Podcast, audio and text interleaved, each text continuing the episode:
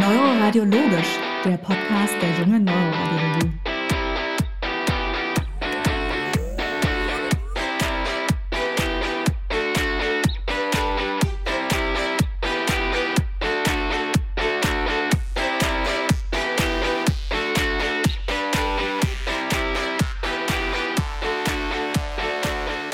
Herzlich willkommen zu Neuroradiologisch, dem Podcast der jungen Neuroradiologie. Ich darf wie immer Katharina begrüßen. Hallo Katharina. Hallo Roland. Heute sind wir mal wieder zu zweit und wir wollen über die Basics der chronisch entzündlichen ZNS-Erkrankung sprechen. In den nächsten Folgen gehen wir dann auf die einzelnen Krankheitsbilder im Detail ein. Aber Katharina, was versteht man denn eigentlich überhaupt unter einer chronisch entzündlichen ZNS-Erkrankung? Also ganz allgemein kann man sagen, dass das Erkrankungen sind, bei denen es zu einer Demyelinisierung und dadurch zum Funktionsverlust des Nervensystems kommt. Demyelinisierung, wenn man sich an die Anatomieklassen zurückerinnert, ähm, die Nervenfasern und Axone sind von der sogenannten Myelinscheide umgeben.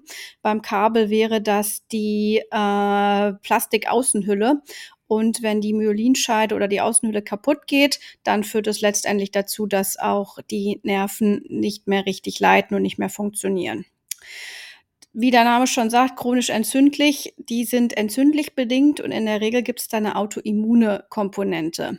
Histologisch findet man da ein buntes Nebeneinander von Demyelinisierung und Remyelinisierung, also zerstörten Nerven Scheiden und halbwegs wieder reparierten, entzündliche Infiltrate, axonalen Schaden, neuronalen Schaden und Gliose, also Narbenbildung. Die Mechanismen, durch die es zu diesem Schädigungsmuster kommt, sind allerdings bei den Krankheitsformen unterschiedlich. Da gehen wir dann jetzt in, der, in dieser Folge ein bisschen drauf ein. Ja, jetzt ist das Stichwort Myelinscheiden ja auch gefallen, wenn wir da an die Pathophysiologie zurückdenken. Die Myelinscheiden sind ja wenn man das so sehen möchte, wie eine Isolierung der Nervenzellen. Und da war immer das Stichwort die saltatorische Reizweiterleitung oder Informationsweiterleitung und die ist hier eben dann eingeschränkt. Gut. Ja, sollen wir gleich mit der häufigsten anfangen? ja, würde ich auch vorschlagen. Also fangen wir mit der Multiplen Sklerose an, also die MS. Und wenn wir uns mal anschauen, wie viele Menschen davon weltweit betroffen sind, sind das circa 2 Millionen. In Deutschland sind es circa 200.000 und zählt damit zu den häufigsten chronischen entzündlichen ZNS-Erkrankungen. Die Prävalenz ist etwas weiter aufgefächert. Dort sind die Angaben zwischen 50 bis 300 pro 100.000 und der Altersgipfel liegt eher im jüngeren und mittleren Lebensalter zwischen dem 20. und 40. Lebensjahr. Die Geschlechtsverteilung weiblich zu männlich beträgt 2 bis 3 zu 1 und zählt letztendlich auch zu den häufigsten Ursachen einer bleibenden Behinderung im jungen Erwachsenenalter. Wenn wir uns die Risikofaktoren oder prädisponierenden Faktoren anschauen, ist es erstmal grundsätzlich nicht ganz klar. Es gibt nicht den einen Grund, der immer zu einer MS führt. Also unterm Strich kann man sagen, ganz genau erforscht was zur MS führt, ist es noch nicht, aber es gibt einige Punkte, äh, die zumindest einen Anhalt dafür aufzeigen. Zum einen gibt es genetische Polymorphismen, davon gibt es über 200, die mit der MS assoziiert sind. Und es gibt Umweltfaktoren bzw. geografische Einflüsse und hier wurde gezeigt, die Häufigkeit nimmt mit der Distanz zum Äquator zu. Aber so ganz eindeutig ist das nicht, oder? Ja, also äh, das mit den geografischen Einflüssen und der Sonne und dem Vitamin D wird tatsächlich heiß diskutiert. Also zum Vitamin D ist zu sagen, zu den MIC1 und 2 Allelen, da ist zum Beispiel das HLA-DRB1 ähm, mit betroffen und da ist ein Gen, das mit dem Vitamin D-Stoffwechsel beteiligt ist. Also kann man sich mit dem Vitamin D äh, auch darüber ein bisschen erklären. Interessant ist, dass ähm, wenn man nahe des Äquators wohnt und dann im Jugendalter umzieht, also weiter vom Äquator weg wann, auswandert, dann ähm, passt sich das Risiko an MS zu erkranken dem Land an, in dem man eingewandert ist. Also es ist das mit der Distanz zum Äquator scheint tatsächlich damit zusammenzuhängen, wo ich mich befinde und nicht mit den Genen, die ich von meinem Ausgangs- oder Geburtsland mitnehme. Hm. Man könnte ja eventuell auch noch die Versorgungssysteme mit einbeziehen, weil in der Nähe des Äquators sind sie ja tendenziell eher schlechter. Könnte auch ein Grund sein, dass es dort vielleicht am Ende einfach unterdiagnostiziert ist. Das spielt sicher auch eine Rolle. Wie, äh, wie wahrscheinlich ist es, dass es da, dass die MS dort diagnostiziert wird und dass das ähm, auffällt, dass man das hat. Das ist mit höherer Distanz zum Äquator wahrscheinlich ähm, auch noch ein Punkt, der nicht ganz zu vernachlässigen ist. Gut. Als weitere Risikofaktoren haben wir noch Virusinfektionen, dort allen voran die Epstein-Barr-Virusinfektion. Und hier gab es ja zuletzt eine größere Studie, die doch für Aufsehen gesorgt hat. Die verlinken wir natürlich auch in den Shownotes. Und die konnte nachweisen, dass nach einer Infektion mit einem Epstein-Barr-Virus das Risiko an einer MS zu erkranken um das 32-fache erhöht ist. Als weiterer Risikofaktor wird das Rauchen aufgeführt, aber hier konnte man allerdings zeigen, dass es wohl nicht das Nikotin an sich ist, denn bei Schnupf oder Kautabak hat man keine Assoziation gefunden, also wird es hier auch wohl eher wieder an den Beistoffen des Zigarettenrauchs liegen.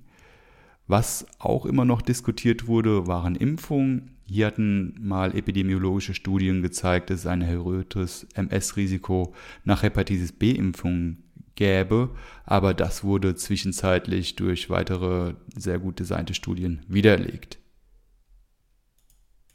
Wenn wir das jetzt nochmal zusammenfassen, gibt es viele Risikofaktoren, die mit einer MS assoziiert sind, aber so den einen Grund oder Mechanismus, der immer zu einer MS führt, gibt es nicht, beziehungsweise kennen wir noch nicht.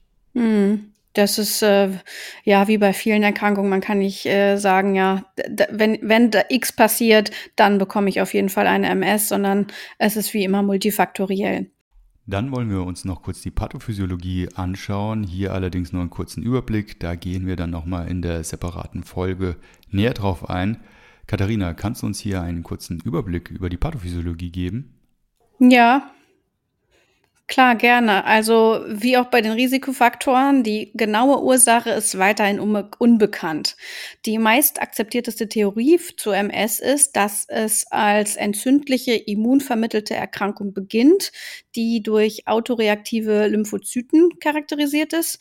Und im späteren Verlauf dominieren dann im Gehirn aktivierte Mikroglia und eine chronische Neurodegeneration. Also es beginnt als akute, eher lymphozytäre Entzündung und endet dann in einer Neurodegeneration.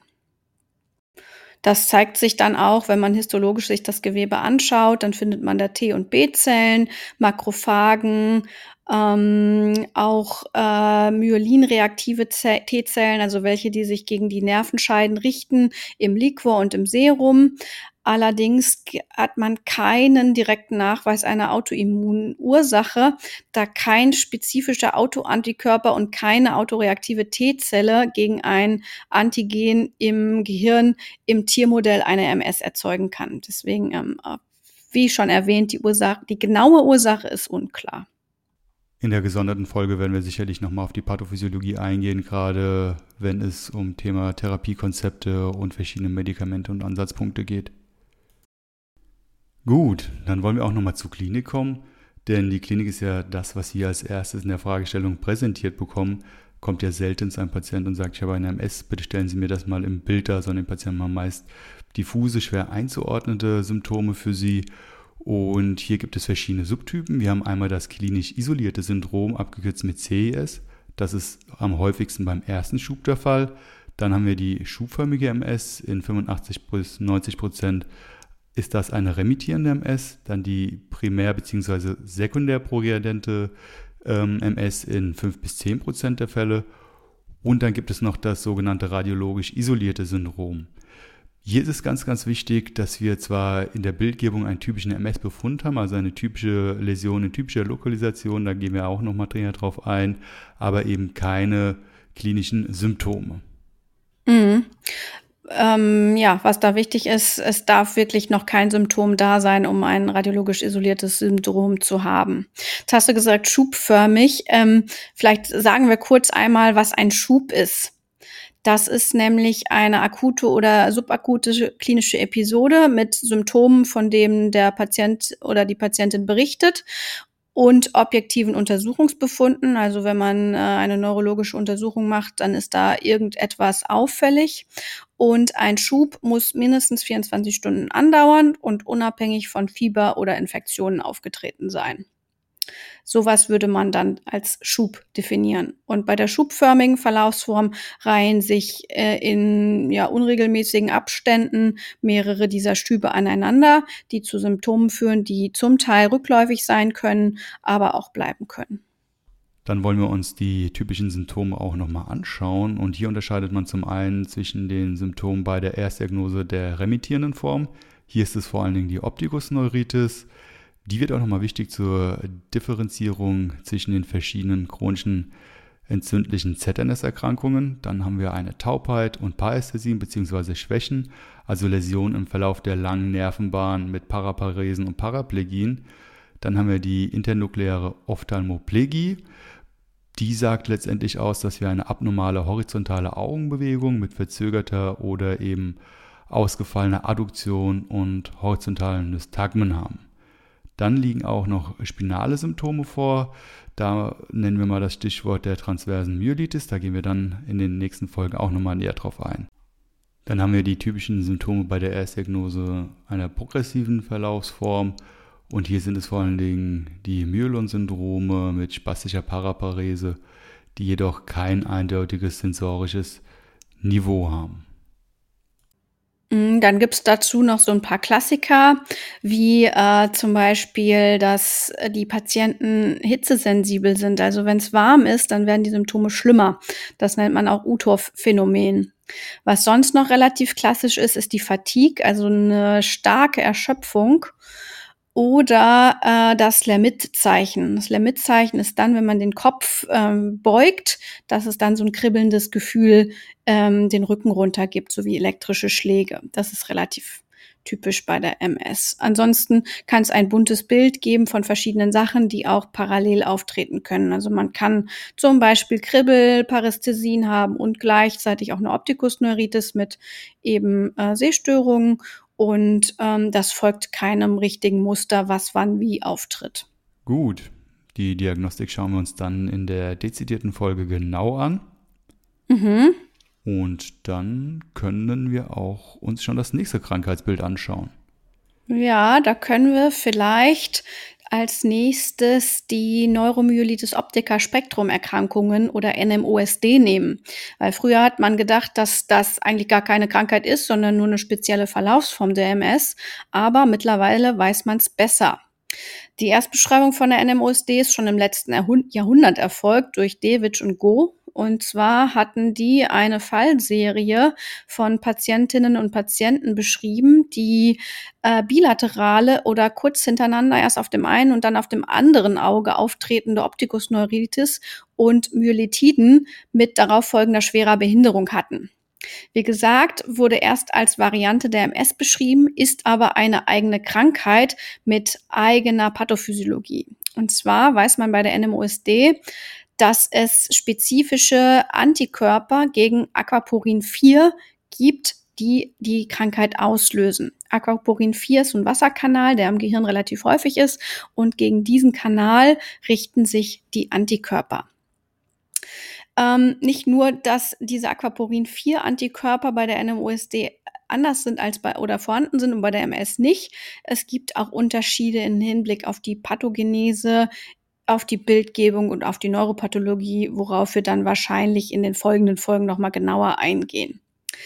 Zur Epidemiologie kann man sagen, dass NMOSD seltener ist als DMS. Ähm, Prävalenz ist etwa bei 0,37 bis 10 pro 100.000. Was auffällt, ist, dass Frauen weitaus häufiger betroffen sind als Männer. Das Verhältnis ist etwa 10 zu 1. Vom Altersgipfel bei Diagnosestellung ist es ähm, vergleichbar, also im jungen Erwachsenenalter etwa vom 30. bis zum 40. Lebensjahr. Und es ist häufiger in Afrika, Ostasien und Lateinamerika, anders als bei der MS. Risikofaktoren sind hier andere Autoimmunerkrankungen, zum Beispiel Lupus, Sjögren oder Myasthenia gravis. Danke für die schöne Zusammenfassung. Jetzt hast du ja auch schon einiges zur Pathophysiologie gesagt und da lohnt es sich auch nochmal näher hinzuschauen, denn hier werden schon einige Unterschiede gerade auch zur MS klar. Wir haben zwar auch Fluoride, Demyelinisierung und Entzündung, Aber hier haben wir vor allen Dingen eine perivaskuläre lymphozytäre Infiltration und auch einen axonalen Schaden und das Ganze geht in einen Astrozytenuntergang über. Also sind eher nekrotische Läsionen als inkomplette Demyelisierung wie bei der MS. Dort sind ja unsere Oligodendrozyten beschädigt oder betroffen. Mm, das ist darüber zu erklären, dass diese Aquaporin-4-Antikörper auf den oder Aquaporin-4-Kanäle auf den Astrozyten sitzen und dass deswegen die hauptsächlich geschädigt werden, wohingegen äh, sich die äh, Entzündungsreaktion bei der MS eher gegen die Oligodendrozyten oder gegen die Myelinscheiden selber richtet.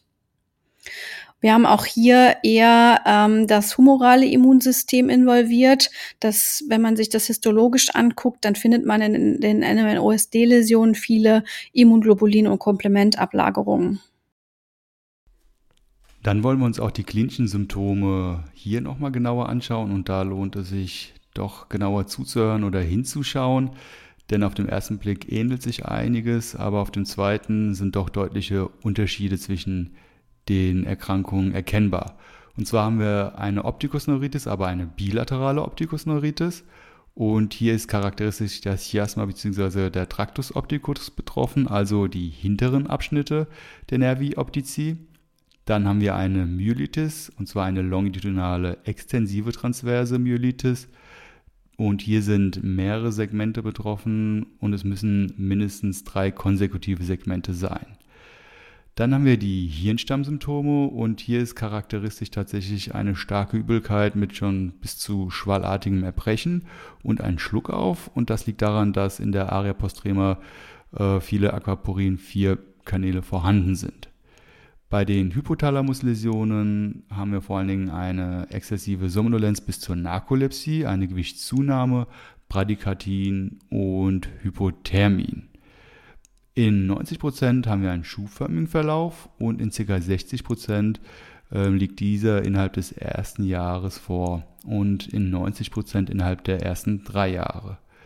In der Regel haben wir schwere residuelle Defizite nach einem Schub, das heißt also eine schnell voranschreitende Behinderung bis zu einer Blindheit und Paraplegie in den ersten fünf Jahren. Ja, als Abgrenzung zur MS ist zu sagen, dass der Verlauf bei der NMOSD, was den Schweregrad betrifft, äh, viel schlimmer ist für die Patientinnen und Patienten.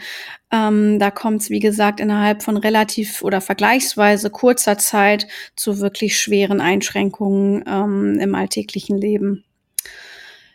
Wann muss man an NMUSD denn denken in Abgrenzung zu NMS-Symptomen? Also wenn man die Optikusneuritis auf beiden Augen hat und wenn vor allen Dingen die hinteren Abschnitte der Sehnerven beteiligt sind, eventuell auch Chiasma und Tractus opticus, wenn man ein komplettes spinales Syndrom hat, im Vergleich zu beim MS eher inkomplett und wenn es ein Hirnstammsyndrom, das sogenannte Aria postrema Syndrom mit Übelkeit, Erbrechen und Schluckauf eben gibt. Da sollte man dran denken, dass es auch eine NMOSD sein kann und nicht unbedingt eine MS.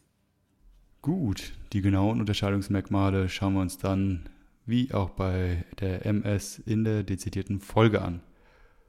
Okay, dann können wir auch schon zum nächsten Krankheitsbild kommen. Mhm. Das wäre äh, wieder etwas, was früher mal zu MS gezählt wurde oder nicht so ganz klar war, aber auch eine eigene Krankheitsentität ist. Und zwar äh, ist das MOGAT. MOGAT ist eine Abkürzung und zwar steht das für MOG Antikörper Disease oder Krankheit.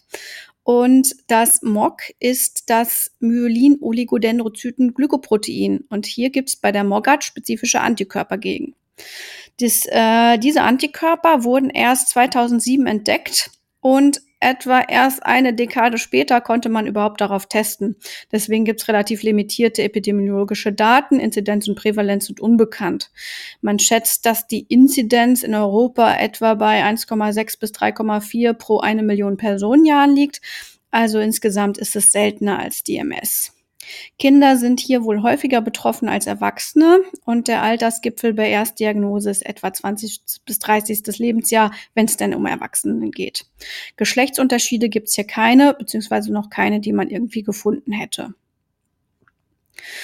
Ja, zur Pathophysiologie, äh, wie schon erwähnt, hier gibt's spezifische Antikörper im Serum, nämlich die gegen das MOC. Und das MOC ist ein Protein, was auf der Oberfläche von Oligodendrozyten exprimiert wird und in der äußersten Schicht der Myelinscheide in der Regel liegt. Wir haben auch hier eine ähm, konfluierende Demyelinisierung. Auch kortikal kann die vorkommen. Und wir haben hier eine Entzündungsreaktion, die von ähm, CD4-positiven T-Zellen dominiert wird. Wie ist es mit der Klinik, Roland? Ja, hier haben wir wieder keine spezifischen Symptome, dafür aber charakteristische. Und zwar kann eine uni- oder bilaterale Optikusneuritis mit schwerem Visusverlust vorliegen und hier ist das Papillenödem eher in den vorderen Abschnitten der Nervi optici zu finden. Dann kann auch hier eine longitudinale extensive transverse Myelitis mit Beteiligung des Konus vorliegen und hier zeigen sich Paresen, Sensibilitätsstörungen oder eben Blasen- und Mastdarmstörungen. Dann kann eine zentrale kortikale Enzephalitis vorliegen. Hier haben die Patienten dann Krampfanfälle, Aphasien, Schlaganfallähnliche Episoden, Kopfschmerzen und Fieber. Und schon mal vorab genannt, in über 80 Prozent der Fällen liegt eine unilaterale kortikale Schwellung vor. Die weiteren Bildmerkmale besprechen wir auch hier wieder in der separaten Folge. Dann der Vollständigkeit halber schon mal vorab genannt sei das ADEM. Und zwar hier können fokal-neurologische Defizite bis zur Bewusstseinsstörung vorliegen. Und das ist die häufigste initiale Präsentation bei Kindern mit einem MOGAD. Aber hier, wie gesagt, gehen wir auch nochmal gesondert drauf ein. Dann haben wir auch zwei verschiedene Verlaufsformen. Einmal die monophasische, die in ca. 40 bis 50 Prozent vorliegt, oder eben dann die schubförmige Verlaufsform. Wann sollten wir jetzt an einen Moga denken? Gerade insbesondere, wenn eine bilaterale Optikusneuritis mit Beteiligung der vorderen Abschnitten vorliegt, dann, wenn wir ein komplettes spinales Syndrom mit Blasen-Mastdarmstörung oder sexuellen Dysfunktionen vorliegen haben. Also zusammenfassend eine Chronosymptomatik vorliegt. Okay, dann gehen wir doch auch direkt über zu unserem letzten Krankheitsbild für heute, und zwar das eben schon genannte ADEM, das bedeutet akute disseminierende Enzephalomyelitis und wie der Name schon impliziert, haben wir eine akute Enzephalopathie mit multifokalen neurologischen Defiziten und insbesondere einem rapidem Verlauf. Dann tritt das Ganze gehäuft postinfektiös auf und wird durch Viruserkrankung getriggert, kann aber auch nach Impfungen auftreten. Von der Epidemiologie her ist ein Adem eher seltener bei Erwachsenen zu finden, sondern tritt gehäuft bei Kindern auf und es kann ein Overlap mit dem MOGAD vorliegen. Die Prävalenz ohne Vorliegen von MOG-Antikörper ist bei ca. 3,3 pro 100.000. Katharina, wie schaut es denn jetzt hier mit der Pathophysiologie aus? Mhm, die Pathophysiologie ist auch hier wieder nicht äh, ganz verstanden, aber man geht davon aus, dass das eine Autoimmunerkrankung in genetisch empfänglichen Individuen ist, die durch einen Umweltfaktor, also wie du gesagt hast, Infektion oder Impfung zum Beispiel getriggert wird.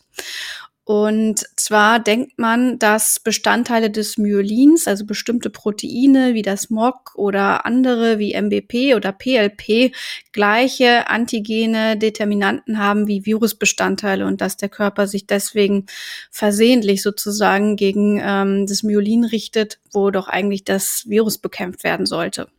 Dann wollen wir hier auch nochmal auf die Klinik eingehen. Und zwar haben wir akute multifokale neurologische Defizite und eine Enzephalopathie. Und hier ist wirklich eindrücklich der rapide Verlauf mit einer schnellen Verschlechterung, die dann zu einer stationären Behandlung führt. Meistens bestehen motorische Defizite bis zur Tetraparese und sensorische Ausfälle und häufig haben wir auch eine Hirnstammbeteiligung inklusive okulomotorische Defizite und Dysarthrien. Zusätzlich können Kopfschmerzen, ein Meningismus, Ataxien, Aphasien und Nystagmen auftreten, sowie extrapyramidale Bewegungsstörungen. Ja, wann muss man daran denken? Ja, insbesondere dann, wenn es akut auftritt und viele Defizite gleichzeitig bestehen. Also akute Enzephalopathie, multifokale Defizite. Und wenn man dann noch fragt, gab es irgendwie vor einiger Zeit eine Virusinfektion oder eine Impfung, dann sollte man an die ADEM denken. Das Gute daran ist, dass hochdosierte Glukokortikoide häufig zu einer deutlichen klinischen Besserung führen. Dann kommen wir auch zur Zusammenfassung. Wir haben uns jetzt die drei bzw. vier häufigen chronisch entzündlichen ZNS-Erkrankungen angeschaut und wie wir gesehen haben, sind einige erst im Verlauf zu eigenständigen Krankheitsbildern geworden, die doch zuvor noch der MS zugeordnet wurden. Wir wollen auch ganz kurz die Keyfacts gegenüberstellen und uns anschauen, wo denn hier die Unterschiede zwischen den Erkrankungen liegen. Und wenn wir uns das Alter anschauen, haben wir bei dem Mogat vor allen Dingen das jüngere Lebensalter betroffen, also Kinder und junge Erwachsene, kann aber auch grundsätzlich in jedem Alter auftreten.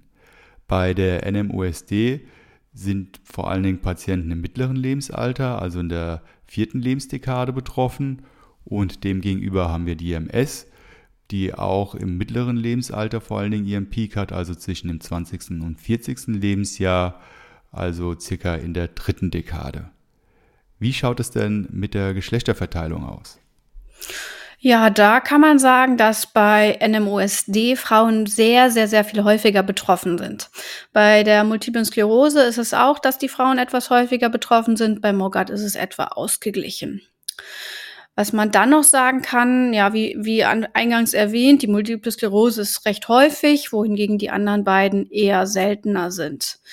Was ähm, dann andere Faktoren angeht, ähm, in Bezug auf die Geografie, dann hat man eben bei der MS diesen Gradienten mit höherer Prävalenz mit zunehmender Entfernung vom Äquator, wohingegen es bei der NMOSD, gerade in den Ländern, die näher am Äquator sind, etwas häufiger ist. Also Afroamerikaner oder Afrokaribianer sind mehr bet eher betroffen als ähm, die Kaukasier.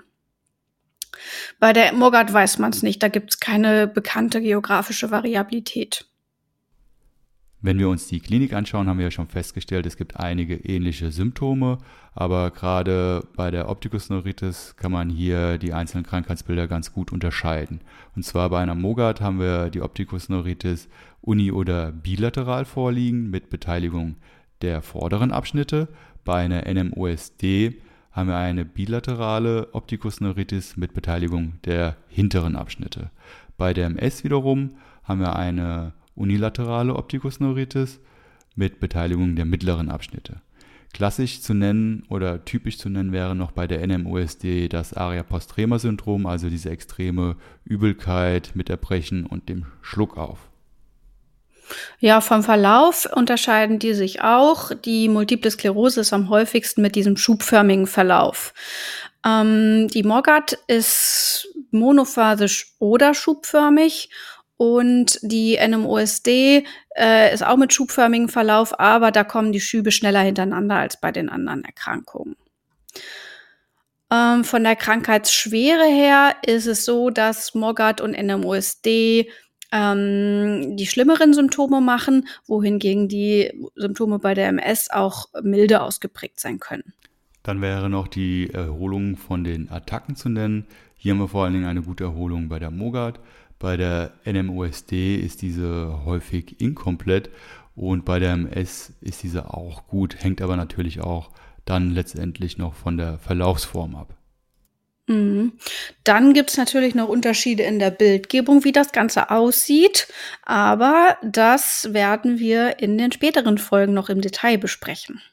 Ja, damit kommen wir auch schon zum Ende der heutigen Folge und es geht dann weiter mit den einzelnen Krankheitsbildern, die wir euch heute in der Übersicht vorgestellt haben. Und wie immer packen wir relevante Literaturverweise, oder Paper in die Show Notes. Wenn ihr Fragen oder Anregungen habt, immer gerne per Mail. Die Mailadresse findet ihr ebenfalls in den Show Notes. Und ansonsten natürlich liken, abonnieren und teilen nicht vergessen. Ja, dann wünschen wir euch noch eine gute Zeit bis zur nächsten Folge. Machen wir. Bis demnächst. Tschüss, Roland. Tschüss, Katharina.